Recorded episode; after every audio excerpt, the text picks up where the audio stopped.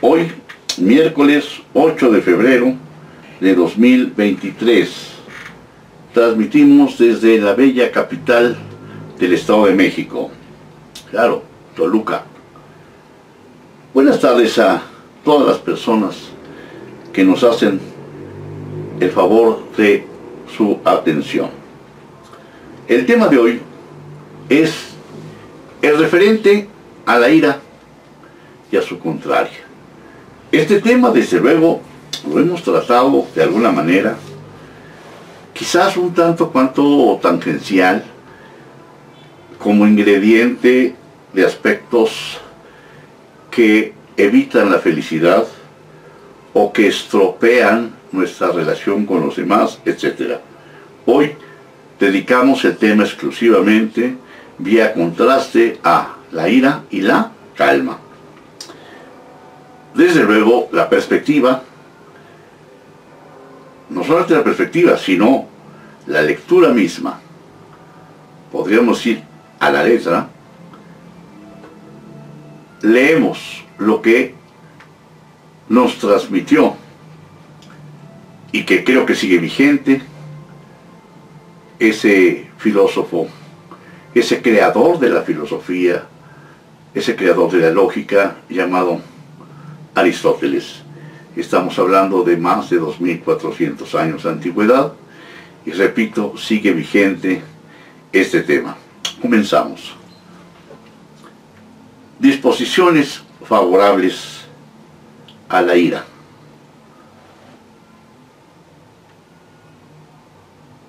De lo que Precede se ve ya claro en qué disposiciones se encolerizan los que sienten ira, así como contra quiénes y por qué causas.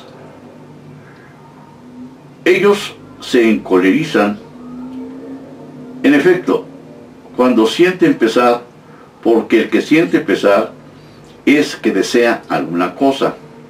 Y por lo tanto, si al que está así se le pone algún obstáculo, ya sea directamente, como por ejemplo, si se le impide beber teniendo sed, ya sea indirectamente, de un modo semejante en ambos casos, resulta que se produce el resultado dicho. Como también se encoleriza contra todos si es que alguno le lleva la contraria o alguien no colabora con él o uno cualquiera lo perturba en alguna forma cuando él está en su o está más bien disposición. Este es pues el motivo de que los que están enfermos, los que son pobres, los que están enamorados, los sedientos, los que en este momento participan en algún partido político, en el caso del Estado de México, los que mueven los hilos de los políticos, se encuentran en esta disposición.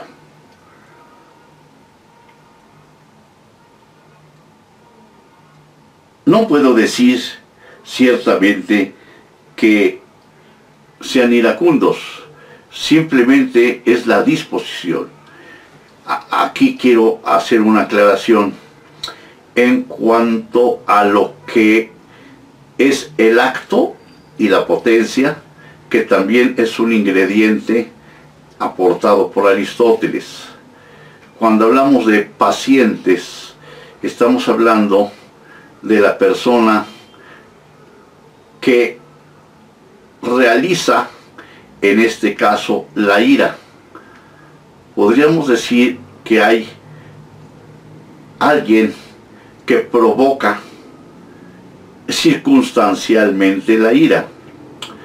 Ejemplo, cuando dijimos de que si alguien me lleva a la contraria, me encolerizo. Pero ¿cuál es la disposición? yo estoy en esa disposición de que se apruebe lo que yo digo. Entonces la otra persona en apariencia podría ser el provocador. Y yo el provocado.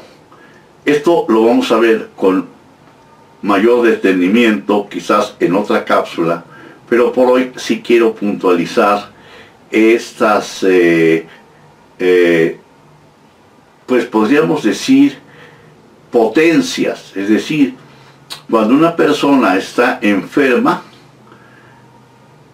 potencialmente, es decir, tiene la capacidad de ser, digamos, muy susceptible, de ser hipersensible, de estar triste, de estar quizás deprimida. Pero si alguien ve con desprecio mi enfermedad o dice que no tiene la menor importancia, entonces provoca la ira. Sigo adelante.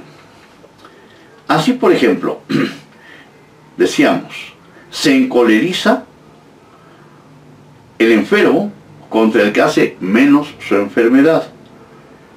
El pobre contra el que es indiferente a su pobreza. No sé cuántos tengan esa experiencia de que van a bordo de su automóvil, eh, se paran porque hay un semáforo en rojo, se acerca una persona que se le llama comúnmente limosnero y nos pide eh, pues una limosna. Y entonces la persona le dice, ¿por qué no trabajas? Otra persona le dice, oye, te ofrezco un trabajo. Y entonces le dice, le estoy pidiendo dinero, no trabajo. O bien le da un peso toma el peso del limosnero y se lo avienta, a usted le sirve más. Y miles de ejemplos que podríamos citar que se dan cotidianamente y que el ciudadano obviamente tiene una disposición. ¿Cuál es esa disposición? La de ver con desprecio, o decimos comúnmente ver menos al limosnero. Otra cosa, otra, otra situación es la del enamorado, contra el que desaira al objeto de su amor. Y de igual manera, en los demás casos, y fuera de estos, en todos los otros, en que alguien manifiesta desprecio, porque cada cual hace camino en su propia ira. Camino de víctima de la pasión que lo posee. Y por lo demás, esto mismo es lo que sucede si por casualidad se recibe algo que no se espera, ya que en ese caso todavía molesta más lo muy inesperado, por la misma razón que lo muy inesperado es fuente de mayor gozo. Si ocurre algo que uno quiere, de lo cual se hace también claro cuáles son los momentos, tiempos, estados de ánimo y edades estimulantes para la ira y dónde y cuándo se produce esta, así como que cuanto más se está en condiciones más proclive es a la ira. Dos personas son amigos, valga la expresión, y normalmente son cargados, pero uno de ellos trae una preocupación. Inesperadamente, su amigo llega y le da un empujón y le da mucha risa porque está a punto de caerse. Y entonces provoca ira, es decir, no molestia, una ira, a veces desmesurada. Pero ellos se llevan pesado. Pero en esta ocasión, digamos, el pasivo, o sea, que empujan, está preocupado. Inesperadamente el otro, creyéndole jugar una broma, lo avienta. O bien le juega la broma en caso de un coche, de que no funciona, a sabiendas de que trae una prisa horrible, que tiene que llegar a un lugar a cierta hora y ya es tarde. Y así como ese hay otros ejemplos en donde uno sufre la ira, el coraje, la molestia, y el otro se siente muy contento, muy feliz, o cuando menos se llena de hilaridad, le da mucha risa lo que está pasando. A su vez, los que por esa, bueno, aquí hago una aclaración. ¿Cuál sería el mensaje? Respétense, respétense y así nunca va a haber problema, aunque alguien esté preocupado, por el contrario, el compañero, amigo, va a entender quizás a quien lo ve, lo ve preocupado y no está pensando en hacerle ninguna broma. El respeto es muy importante entre personas que quieren llevar buenas relaciones. Continuó. A su vez, los que por estar en las disposiciones dichas son proclives a la ira, se encolerizan contra los que se ríen. El ejemplo que puse, se ríe el amigo que empuja y al empujado le da más coraje porque se está riendo, ¿no? O sea, se magnifica eh, esa respuesta al estímulo. Dice, se ríen, burlan y mofan de ellos, puesto que los ultrajan. Aquí hay que entender, no necesariamente eh, solamente un lado, tenemos que ver los dos. Alguien le corre la broma a otro, pero por divertirse, pero no porque lo vea menos, no porque quiera que se enoje eh, y por producirle un mal, sino por ver su reacción. Esa reacción le está causando risa.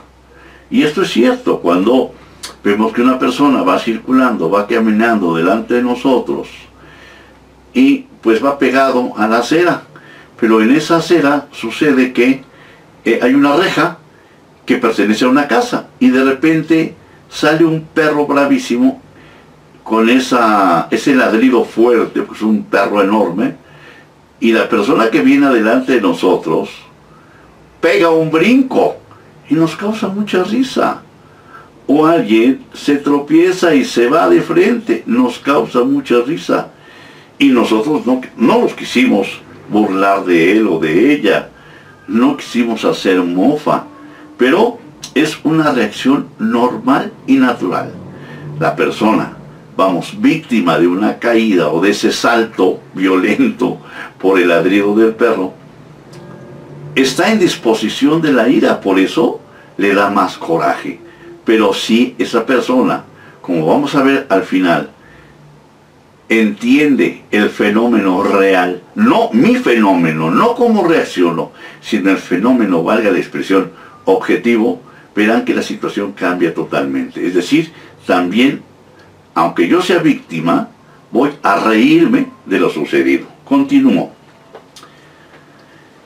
También se encolerizan contra los que hablan mal y muestran desdén hacia las cosas por las que ellos se interesan especialmente. Por ejemplo, ocurre con los que se ponen, o los que ponen más bien, toda su ambición en la filosofía. Si alguien habla en contra de la filosofía, o con los que la ponen en el aspecto personal. Si alguno desdeña la buena presencia y de modo semejante en los demás casos. Un caso, decía yo hace un momento, eh, cúspide, diríamos, o casi cúspide, es el que se está viviendo en los estados en donde eh, las personas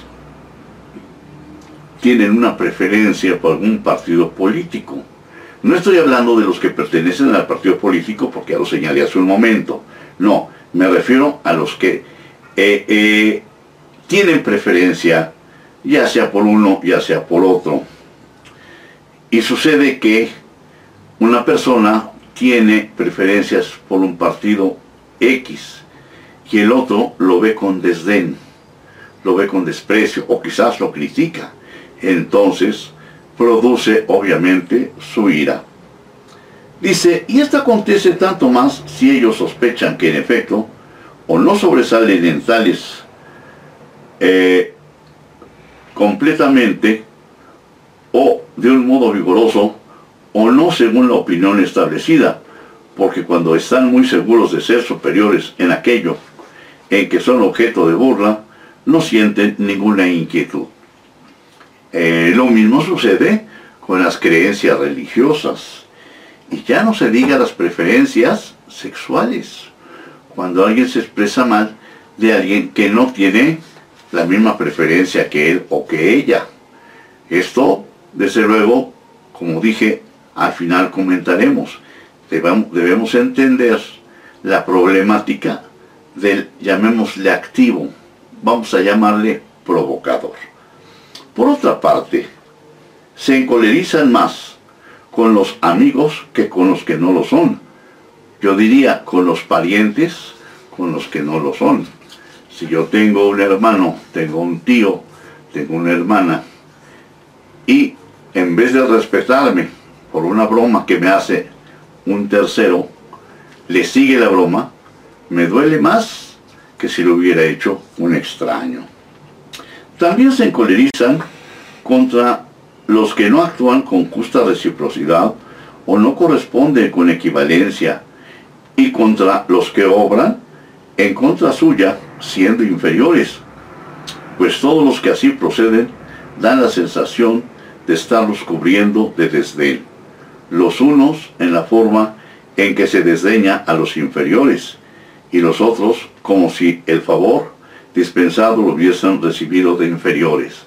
Esto se da lamentablemente en las ciudades, en, la, en nuestra república y yo creo que en otros países también, pero aquí es acentuado por la diversidad de, clases sociales, de razas, de preferencias, en donde eh, alguien se siente superior.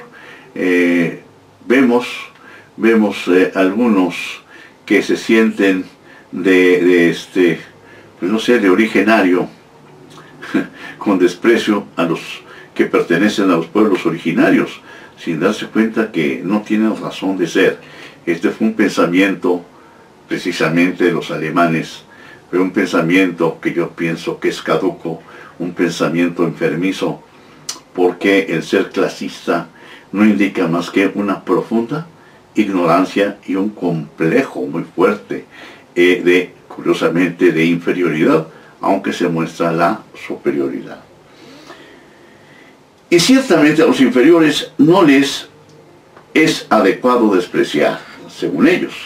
Asimismo, contra los amigos, si no actúan bien de palabra o de obra, y más aún si actúan en contra nuestra o no se aperciben de que los necesitamos.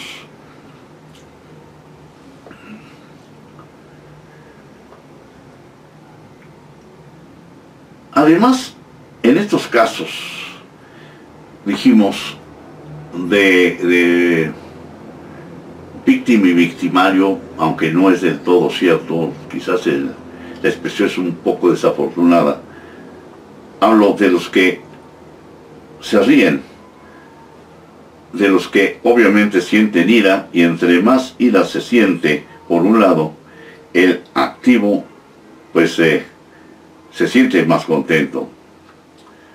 Dice,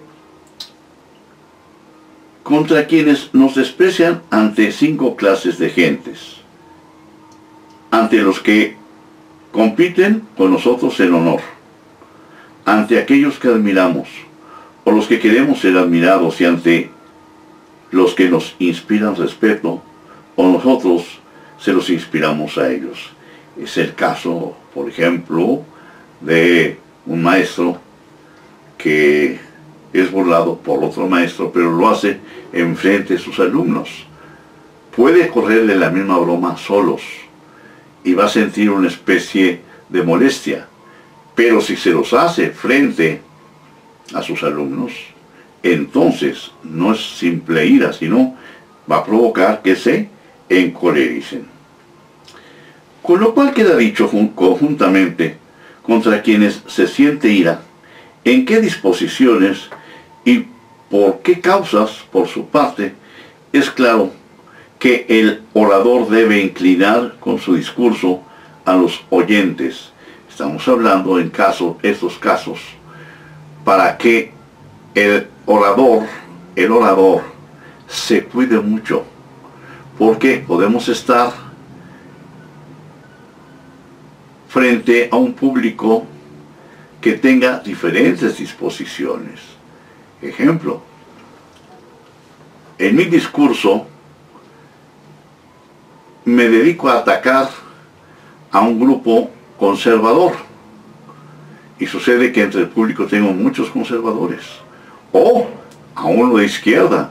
Y entre el público tengo muchos de izquierda. Ataco a los de preferencias sexuales diversos, al hombre y a la mujer, o sea, a los que son heterosexuales. Y dentro del público tengo gentes que son de diferentes preferencias sexuales. Lo mismo sucede cuando me refiero a pues las diferentes eh, agrupaciones de fe y critico algunas sin darme cuenta de que estoy labrando un fracaso total y rotundo. Estamos hablando ciertamente del orador porque eh, todo esto que estamos leyendo parte del libro que se llama precisamente retórica y va enfocado a los oradores para que tengan mucho cuidado de cómo dirigirse a un público al cual no conocen.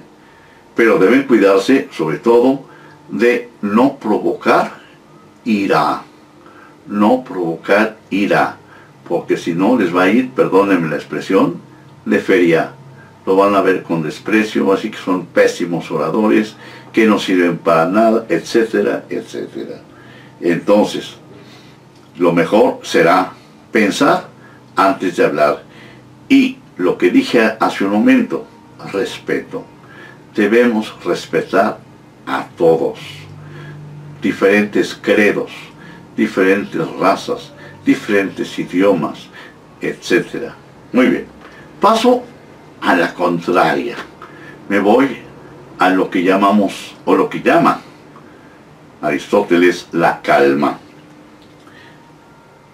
nos dice definición y tipología, puesto que lo contrario de encolerizarse es calmarse y lo contrario de la ira es la calma, hemos de tratar ahora en qué disposición están los que son calmos, así como ante quienes permanecen en calma. ¿Y por qué razones se calman? Admitamos pues que la calma es un apaciguamiento y pacificación de la ira. En este caso, si los individuos se encolerizan contra quienes los desprecian y el desprecio es voluntario, es evidente que con los que no hacen nada de esto, no lo hacen o parecen hacerlo involuntariamente. Se permanece en calma. Como también se permanece en calma con los que pretendían lo contrario de lo que hicieron, con los que se comportan del modo dicho, incluso consigo mismos, puesto que no parece que nadie se desprecie a sí mismo. Parece, parece. Pero es uno de los aspectos que también, o sobre los que también debemos reflexionar. ¿Cuál es, y me estoy adelantando quizás a las conclusiones, cuál es el concepto que tenemos de nosotros mismos? Es decir, ¿Cuántas veces vemos hacia afuera? Criticamos. Pero, ¿cómo va la crítica hacia nosotros? Pero ahora, veamos el otro lado de la moneda. Alabamos. Agradecemos. Pero alabamos a otros agradecemos a otros, veneramos a otros, respetamos a otros, admiramos a otros. Todos estos eh, verbos, es decir, todas estas acciones que son positivas, las hemos dirigido hacia nosotros. Es decir, nos respetamos, nos admiramos, etc. Sobre este punto es muy importante porque aquí señala algo que, claro, desde el punto de vista lógico, se antoja, valga la expresión, absurdo, se antoja paradójico. ¿Cómo es posible que me desprecie a mí mismo? Claro que sí. Veamos el caso del alcohólico. Veamos el caso del encolerizado. Veamos el caso del que critica de manera absurda, que se apasiona de una manera exacerbada. Se está poniendo en ridículo. La gente dice, ¿qué le sucede? ¿Cómo es posible que fulano esté tirado en la banqueta? Siempre alineado aparentemente. Y hoy, todo sucio de su cara, de su cuerpo. ¿Cómo es posible que él se exponga a la crítica de las damas que están presentes, pero con su oratoria está dañando la imagen aparentemente de los demás, pero se está dañando a sí mismo. Ejemplo, del que habla mal de su madre, del que habla mal de su padre, del que habla mal de sus hijos, del que habla mal de sus hermanos. ¿En qué posición cree que está quedando? Se está despreciando a sí mismo. Perdón, ya repito, estoy sacando algunas conclusiones, pero prefiero seguir adelante. También dice, permanece en calma con los que pretenden o pretendían lo contrario de lo que hicieron, con los que se comportan del modo dicho incluso consigo mismos. Decíamos, puesto que no parece que nadie se desprecie a sí mismo. Ya hicimos el comentario, y con los que reconocen sus faltas y piden perdón, porque como ya cumplen su sentencia en el malestar que sienten por lo que han hecho, hacen cesar la ira. Es decir, si una persona regaña a su hijo, justa o injustamente, y el hijo contesta, el hijo replica, va a causar más ira en el padre. Pero si el hijo es prudente, si el hijo es respetuoso, y perdón por la conclusión que voy a sacar, si el hijo se percata de que el padre está en una posición de ira, porque le ha ido mal en los negocios, porque ha salido de una enfermedad por alguna desgracia y su posición o situaciones de ira, lo va a entender. No va a escuchar sus palabras de ira, de coraje, de agresión, sino que va a pensar en que debe tranquilizar a su padre. Y si le está imputando una falta, él va a decir, sí, la cometí y te pido perdón. Disculpa si te ofendí. Y seguramente el padre va a responder de una manera fantástica. Se va a tranquilizar, se va a calmar. Porque, como dice aquí, se cumple su sentencia en el malestar que se siente por lo que han dicho. Entonces cesa la ira. Un signo de esto se da en el castigo en aquellos tiempos a los esclavos. Y yo diría, ahora con los empleados. Ahora, ahora diría con los subalternos, porque sigue igual. Pensemos en una eh, situación en donde no estamos hablando necesariamente, necesariamente y de manera objetiva de una distancia entre superior e inferior. Pero circunstancialmente sí. Vamos a pensar en la persona que se atraviesa eh, y se pasa un alto, valga la común expresión. Y más adelante el patrullero le hace la señal para que se pare. Le solicita su documentación. Pero curiosamente se la solicita de manera pues un tanto grosera, podríamos decir hasta prepotente, y entonces el conductor debe preguntarse cuál es mi disposición. ¿Me siento superior? ¿Me siento inferior? ¿Creo que es una injusticia lo que están haciendo?